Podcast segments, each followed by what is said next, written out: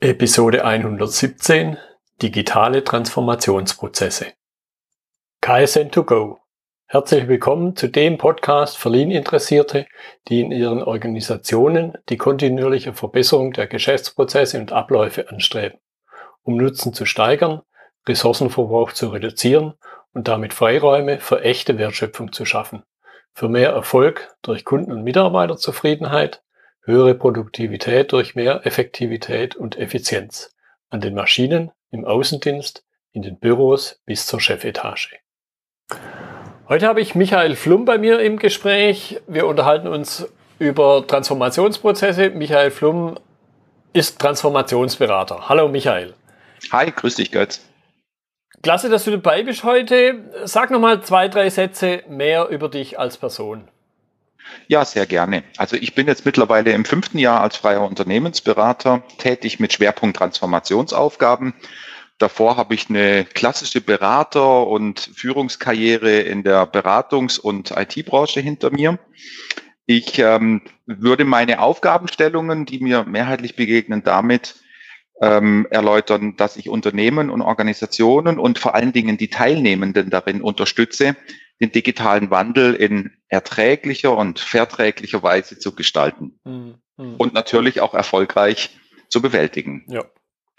So, jetzt in, in meinem Weltbild Transformation hat auf jeden Fall mal einen klaren, einen klaren Anfang im Sinne von, es gibt Auslöser. Was sind denn so typische Auslöser? Digitale Transformation mag sicher einer sein, aber vielleicht gibt es ja auch noch ganz andere Auslöser.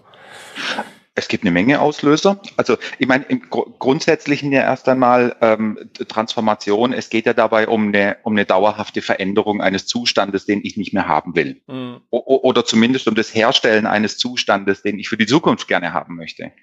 Und von daher gelten da natürlich ganz viele Dinge.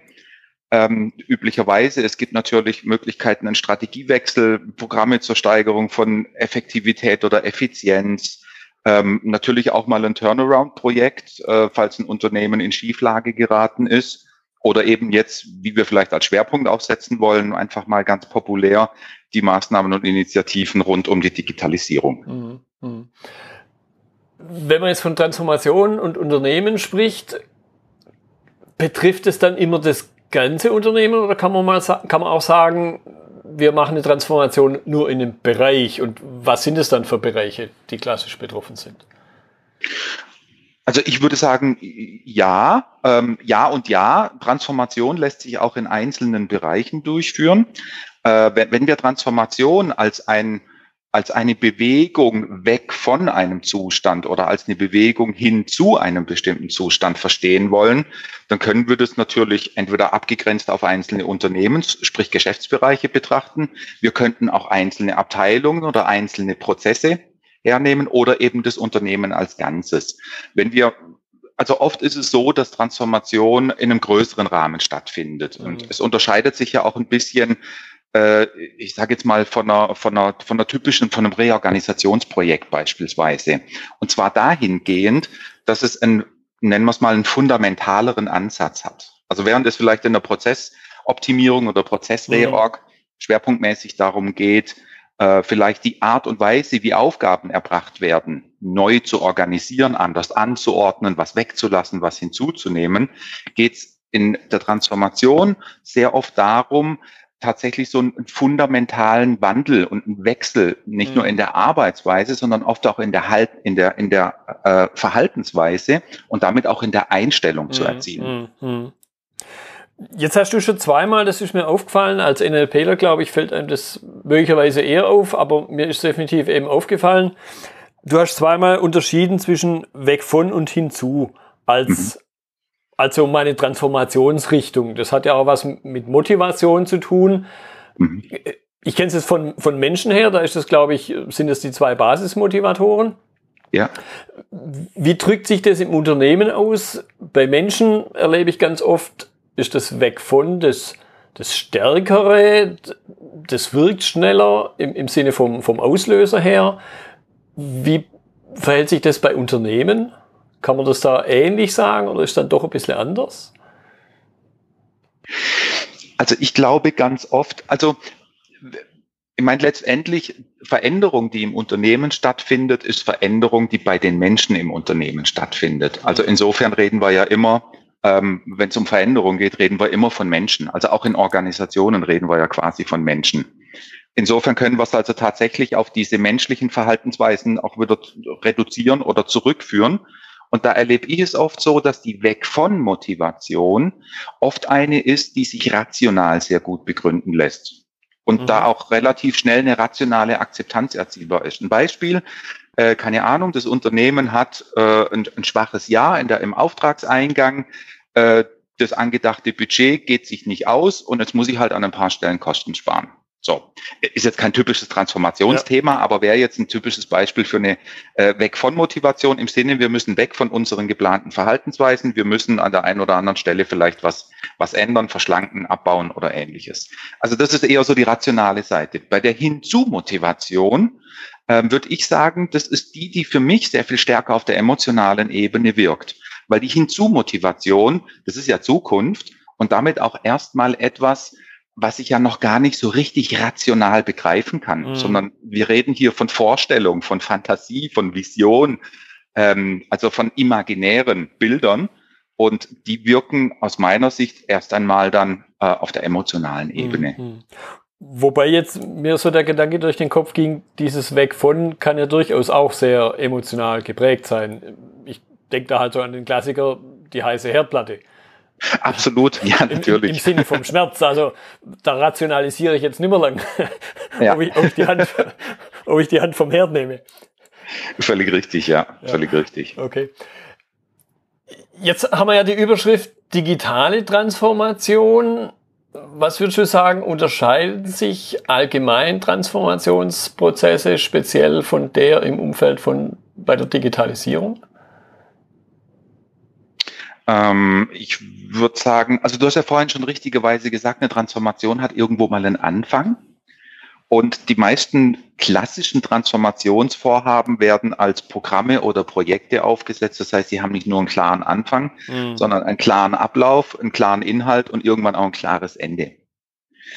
Bei der Digitalisierung oder ich würde mal sagen, bei der eher bei der großen Schwester der digitalen Transformation ähm, finde ich einen wesentlichen Unterschied, dass es in dem Sinne kein Ende gibt. Mhm. Ähm, weil so eine die, die digitale Transformation ist es nicht etwas, wo ich sage, da fange ich an und irgendwann habe ich das abgeschlossen, sondern wir, wir befinden uns ja in einem grundsätzlichen, ich möchte schon sagen, gesellschaftlichen und volkswirtschaftlichen Wandlungsprozess.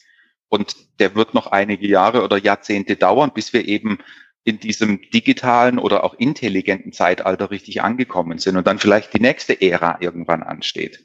Und das ist meiner Ansicht nach der wichtigste Unterschied zwischen den typischen Transformationsvorhaben, wie jetzt ein Strategiewechsel zum Beispiel, ähm, und eben der digitalen Transformation, die sich eher als fundamentale und auch permanent immer wieder adaptierende und auf mhm. sich selbst referierende Verhaltensänderung abzielt. Mhm ja, und wenn man noch mal ein Stückchen weiter denkt, man sagt zwar immer, ja, Digitalisierung, aber im Grunde begleitet uns das schon seit, sagen wir, seit 20 Jahren. Seit die ersten ERP-Systeme eingeführt wurden, vielleicht nicht in dem Ausmaß, wie wir es heute kennen, aber ganz so neu ist, wenn wir mal ehrlich sind, auch nicht. Absolut. Also, also ich möchte sogar sagen, dass es uns schon in der Größenordnung um die 50 Jahre begleitet. Ja. Ähm, denn wenn wir, wenn, ich meine, naja gut, wenn man älter wird, dann beginnt man die Zeit irgendwie in anderen Relationen zu betrachten. Ja. Aber wenn wir daran zu, zurückdenken, dass die gro ersten großen Automatisierungswellen ähm, irgendwann in den, in den späten 60ern äh, ich sag mal schon mit entsprechender Technologisierung losgegangen sind und da auch schon die Elektrotechnik eine wichtige mhm. Rolle gespielt hat, dann können wir das quasi schon als Anfänge auch dazuzählen, ja, meine ich. Ja, ja. Also es ist spätestens seit dem Zeitpunkt, wo es eben damals noch diese Computer Edit Manufacturing Design und wie alles hieß, spätestens seit dem Zeitpunkt eigentlich muss man schon zumindest im Rückblick von einer beginnenden Digitalisierung sprechen. Ja, würde ich schon sagen, ja. Digitale Steuerungen in Maschinen, also ich weiß nicht, die äh, zum Beispiel da die Siemens-Prozesssteuerung, die ist ja, die ist mit Sicherheit an die 50 Jahre alt jetzt. Ja, die habe ich definitiv im, im Studium, im Praktikum das erste Mal kennengelernt und das war in den späten 80ern. Ja, mhm. ja definitiv. Ja. Okay, Jetzt haben wir viel über Unternehmen gesprochen, andeutungsweise viel des Stichworts schon. Im Grunde geht es aber auch immer um Menschen. Was Absolut. sind so in deiner Wahrnehmung, was sind so typische Reaktionen von Menschen in Organisationen, wenn das Thema Transformation in irgendeiner Form aktuell wird? Also Reaktionen leiten sich für mich jetzt ab aus Emotionen zunächst einmal, würde ich sagen. Und mhm. da treffen wir natürlich auf die gesamte Bandbreite. Ähm, angefangen von den Befürwortern eines, eines Wandels, äh, die vielleicht mit Haut und Haaren dabei sind, die bereit sind, mit dem Messer zwischen den Zähnen äh, jeden Kampf zugunsten einer Veränderung zu führen, bis hin zu den Totalverweigerern, äh, die ja, ich sag mal, die aus, aus, aus welchen Gründen auch immer mit allen Regeln der Kunst Bollwerke errichten, wo die chinesische Mauer quasi wie ein Gartenzaun dagegen wirkt. Ja, ja, also in, in, in der Bandbreite bewegen wir uns. Ja. Was würdest du sagen, was sind die Hintergründe dieser Unterschiede? Ich meine, man könnte ja sagen, Mensch gleich Tier. Wenn ich einem Hund einen Stein hin, einen Stock hinwerfe, dann rennt er dem in der Regel nach. Menschen sind da, glaube ich, natürlich doch ein bisschen anders. Aber was sind so die, für dich die Gründe für diese extrem unterschiedlichen Reaktionen auch? Also ganz vielfältig. Ähm, also ich bin kein Psychologe im Kern, äh, habe hab mich dennoch ein bisschen mit, mit den Dingen beschäftigt. Es gibt zum Beispiel so ein paar grundsätzliche Dispositionen in, in, in, den Mensch, in, in der menschlichen Psyche. Mhm. Ja, äh, da gibt es als, als ein Beispiel kann man da nennen die, die Grundformen der Angst. Fritz Riemann, äh, wo einfach Menschen, ich sag mal so, vielleicht eine grundsätzliche, manche eine grundsätzliche Neigung haben, eher in Richtung Struktur, gewohntes, stabiles Umfeld ähm, sich wohlzufühlen und andere vielleicht, die kennen wir auch, die was er sich ständig in der Welt rum rumreisen und irgendwie auf der Suche nach neuem Sinn und neuen Impulsen und Inspirationen, die eben vielleicht das genaue Gegenteil vertreten. Also das ist ein Aspekt, nämlich so die, die persönliche psychologische Disposition im mhm. Sinne von etwas neurotischen Ausprägungen in irgendeine Richtung. Mhm. Dann gibt es ähm, für mich natürlich auch ganz arg wichtig, wenn ich mir ein etabliertes Unternehmen anschaue und die Menschen darin, da ist ja viel Routine im Alltag, mhm. viel Gewohntes und auch viel Gewohnheit. Ja. Und Gewohnheit, Gewohnheit verschafft Stabilität und Sicherheit. Und wenn ich mit einer Transformation, mit einem Veränderungsbegehren komme, dann attackiere ich diese Gewohnheit, dann attackiere ich vielleicht auch bisher geleistetes und erarbeitetes. Und das ist, äh, das erzeugt mitunter natürlich auch negative oder eben emotionale Reaktionen. Mhm. Kann man es auch in irgendeiner Form auf Personenkreis im Unternehmen festmachen? Oder würdest du sagen, die, die angedeutete Ausprägung jetzt von Chaga Hurra bis, oh, nee, lieber überhaupt nicht mit mir. Gibt es das jetzt über alle Ebenen, über alle, wie soll man sagen, also wenn wir mal eine horizontale und eine vertikale Aufteilung nehmen, gibt es mhm. das überall? Also zunächst einmal glaube ich, gilt schon, also wirklich Individualität zu respektieren, weil je nach Situation und je nach Betroffenheit reagiert ja jeder ein bisschen anders. Ähm, ich denke, das ist, also insofern würde ich mal sagen, kann es prinzipiell schon so viele Unterschiede geben, wie es Menschen, also wie es Vielfalt gibt im mhm. Unternehmen. Nichtsdestotrotz, es gibt schon natürlich ein paar Personengruppen, die in besonderem Maße ich würde mal sagen, die es in besonderem Maße schwer haben. Ähm, für mich sind das Leute, die zum Beispiel in Führungspositionen sind, weil das häufig eine exponierte Position ist. Und ähm, da wird, da muss auch viel, da gibt's viel ähm, Rollenimplikationen im Sinne von, äh, wenn eine Veränderung stattfindet, dann muss ich natürlich dazu stehen als Führungskraft, ja. Äh, da darf ich keine Schwäche zeigen oder da darf ich nicht zeigen, dass ich selber vielleicht auch Ängste habe oder so, was es unheimlich schwierig macht mhm. und was auch einen unheimlichen Druck auf den Leuten äh, erzeugt. Also für mich ist das eine, zum Beispiel eine Personengruppe im Unternehmen, die, äh, die wir stark vernachlässigen, auf, auf der auch immer mit dem Finger gezeigt wird, die Führungskräfte sollen es richten, die aber auf der anderen Seite ähm, glaube ich, am wenigsten Support bekommen in, de, in dem ganzen Veränderungsprozess. Mhm, mhm. Und dann gibt es sicherlich noch Personengruppen, ich sag mal, die man halt gerne in Anführungszeichen so nebenbei mitnimmt, ähm, die eben die man, die man vielleicht mehr als Ressourcen betrachtet, leider. Also wir haben ja noch in vielen Unternehmen ein, ein, ein Weltbild oder ein Menschenbild, das, äh, das den Menschen quasi als Arbeitsressource, als, ähm, als, als Objekt darstellt. Und die fallen dann oft auch durchs Raster. Nach dem Motto, ja, die sollen sich nicht so anstellen, ähm, die, die sollen jetzt halt da, was weiß ich, das anders machen und gut ist. Mhm. Ja. Mhm. Also sozusagen ganz unten in der Hierarchie, wenn man will, noch, ja. Ähm, da glaube ich schon auch, dass es viele Menschen gibt, die, äh, die in den Veränderungen und in, den, in der Berücksichtigung von Veränderungsprozessen zu kurz kommen. Mhm. Ansonsten, ähm, vielleicht noch als Ergänzung, ja. Äh, was ich ganz interessant finde, ich habe das zum ersten Mal so richtig entdeckt in, in einem Buch von Gunter Dück, Das Neue und seine Feinde. Ähm, der beschreibt dort vier Personengruppen, wenn es um Innovation geht. Äh, da gibt es die Protagonisten und es gibt die Antagonisten, also die klaren Befürworter und die klaren Verweigerer. Egal, lassen wir mal die Gründe außer Acht. Das sind aber beides, wenn man so will, kleine Randgruppen. Dazwischen gibt es die große Mehrzahl der Menschen, die sind tendenziell eher dafür, oder tendenziell eher dagegen. Mhm. Und die, die werden meines Erachtens oft nicht so richtig berücksichtigt, weil man guckt auf die, die am lautesten schreien. Ja. Das sind die, die positiv rufen, das sind die Protagonisten. Und wir gucken auf die, die am lautesten dagegen schreien und die die Widerstände hegen, das sind die Antagonisten. Viel wichtiger aus meiner Sicht wären aber die, die Gruppe dazwischen. Und zwar vorrangig erstmal die, die tendenziell dafür sind. Mhm. Weil über die kann ich in der Veränderung auch entsprechendes wir sprechen von Momentum erzielen, also einer gewissen Veränderungsdynamik, die ich brauche. Das ist wie Gravitation, ja. Ich, mhm. Wenn ich eine Rakete abschieße, brauche ich erstmal eine gewisse Startenergie, um mich aus dem, aus der Anziehungskraft zu lösen. Und so ist es bei Transformationsprojekten auch. Ich brauche erstmal so eine gewisse, eine gewisse Dynamik. Wir sprechen von Momentum an der Stelle. Mhm. Aber ich denke, also ich, du hast wahrscheinlich auch vor deinem geistigen Bild diese Veränderungskurve mit den vier, fünf Einteilungen, die man da trifft. Mhm. Also gibt's ja, also zwei, es gibt ja die von Virginia Satir zum Beispiel, ähm, oder die von Kübler-Ross, äh, wo es auch um das Tal der Tränen ja, zum Beispiel ja. geht und so, ja, ja. genau. Ja. Ja. ja, mir ging da gerade noch durch den Kopf, wo du gesagt hast, so die tendenziell eher positiven.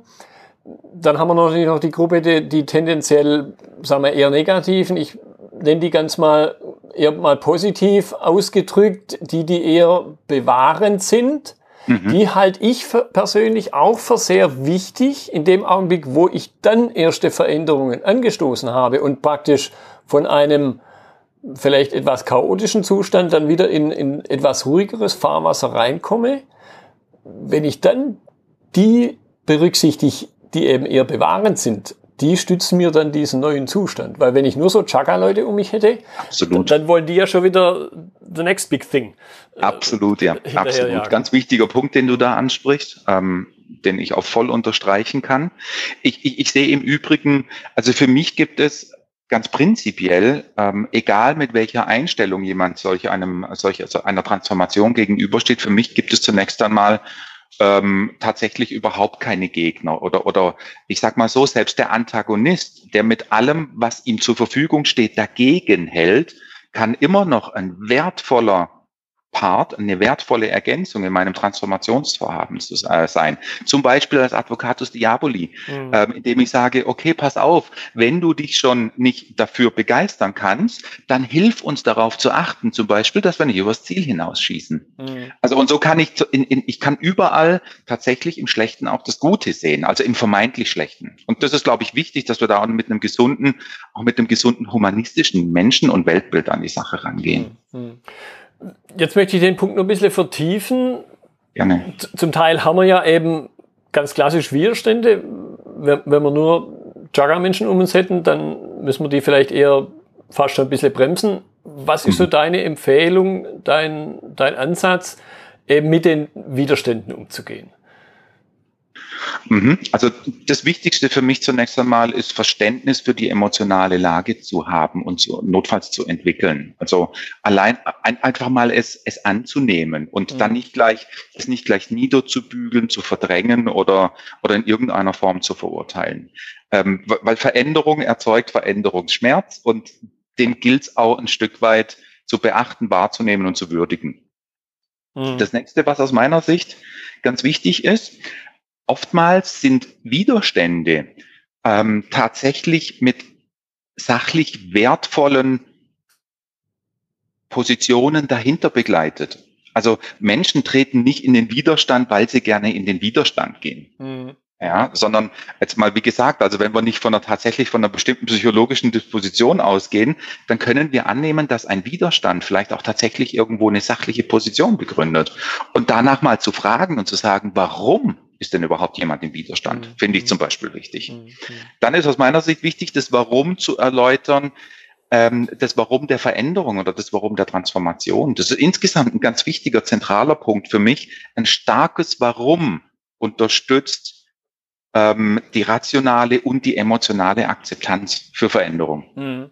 Ja.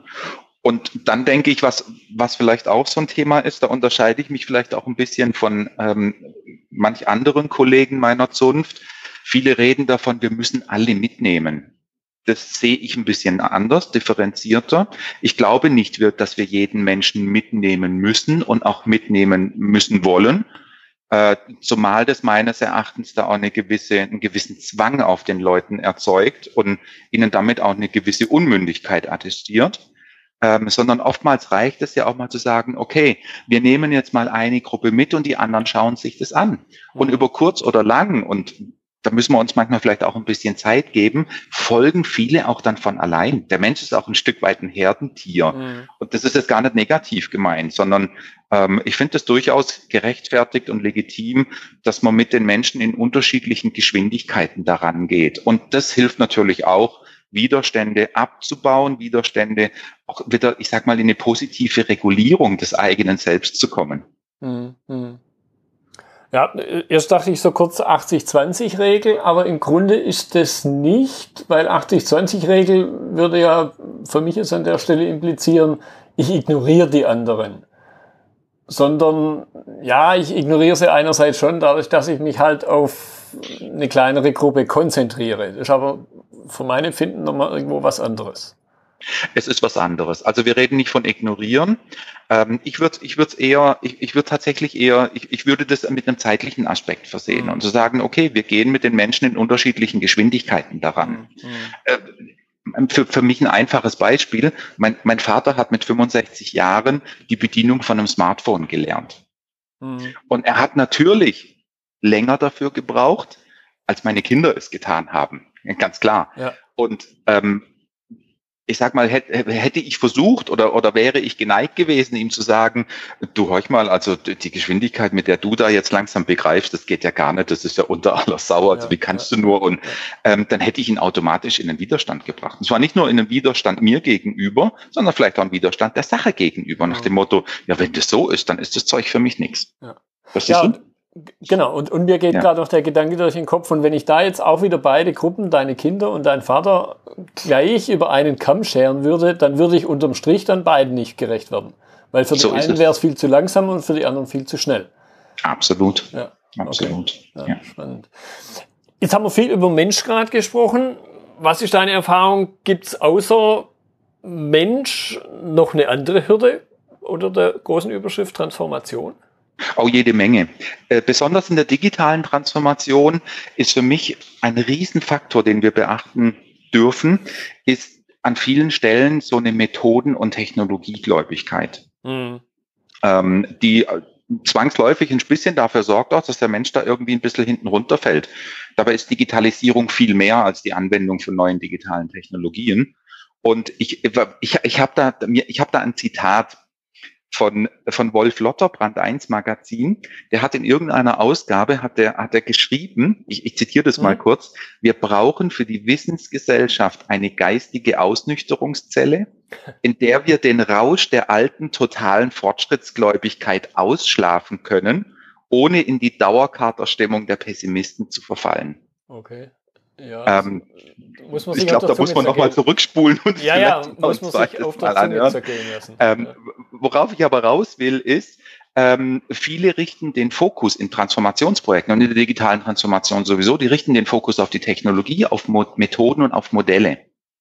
Ähm, und meines Erachtens ist das eine echte Hürde, wenn der Fokus so sehr darauf liegt, ähm, dann heißt es, dass woanders irgendwo was im Dunkeln bleibt. Und das gilt zu adressieren. Ja. Dann ist natürlich wichtig, klar, insgesamt die zur Verfügung stehenden Mittel. Also Geld und Arbeitszeit ist immer ein Thema in, ähm, in Transformationsprojekten, weil von beidem brauche ich in entsprechendem Maße.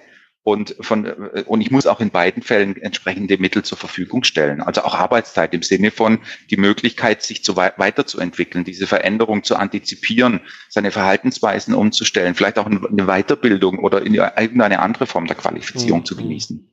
Ja, die, die Zeit an sich in meiner Erfahrung, Veränderung in irgendeiner Form, und darum sprechen wir ja, braucht halt einfach auch manchmal Zeit und hier eine Ungeduld ist ganz oft in meiner Warnung nicht hilfreich. Überhaupt nicht. Und da haben wir natürlich auch die Situation, dass wir in den Unternehmen da teilweise völlig gegenläufige Interessen vertreten. Auf der einen Seite soll es ja schnell gehen. Ich will ja schnell wieder in einen produktiven Zustand kommen, weil Veränderung ist auch immer äh, eine Weile lang ein Verlust von Produktivität, ja. weil ich mich eben mit anderen Dingen beschäftige, weil ich was Neues lernen muss, weil noch nicht genügend Routine und, und, und. Also insofern soll es ja schnell gehen. Auf der anderen Seite haben wir ja gerade vorhin gehabt, wir brauchen ein bisschen die Zeit, eben um diesen Gewöhnungsprozess auch, auch in, den, in den Menschen ankommen zu lassen, damit es verinnerlicht werden kann. Genau. Mhm. Wenn man jetzt so gegen Ende, ich gucke ein bisschen auf die Uhr, wenn wir jetzt mhm. so gegen Ende mal diesen Prozessaspekt nochmal in den Vordergrund holen, Prozess impliziert für mich auch, da gibt es irgendwas, was ich zuerst mache und, und dann folgen daraus Dinge. Was ist so aus deiner Sicht, was sind so typische Reihenfolgen von Dingen, die ich im Rahmen von Transformation adressiere? Also ganz klar vorweg ist die, die Frage oder die Klärung des Warums. Also ein mhm. starkes Warum, habe ich vorhin ja schon gesagt, ist mhm. meiner, meines Erachtens der wichtigste Punkt. Ich habe ich hab so für mich irgendwann mal so ein Vier-Stufen-Modell mhm. entwickelt. Mhm. Ähm, also es gibt, um, um für, für, für die Experten, die sich das auch anhören, ähm, es gibt natürlich da eine Menge Methodenbaukästen und, und, und irgendwelche äh, fertig ausformulierten äh, Prozessbaukästen und so weiter, à la Prosky oder AIM und wie die Dinger alle heißen.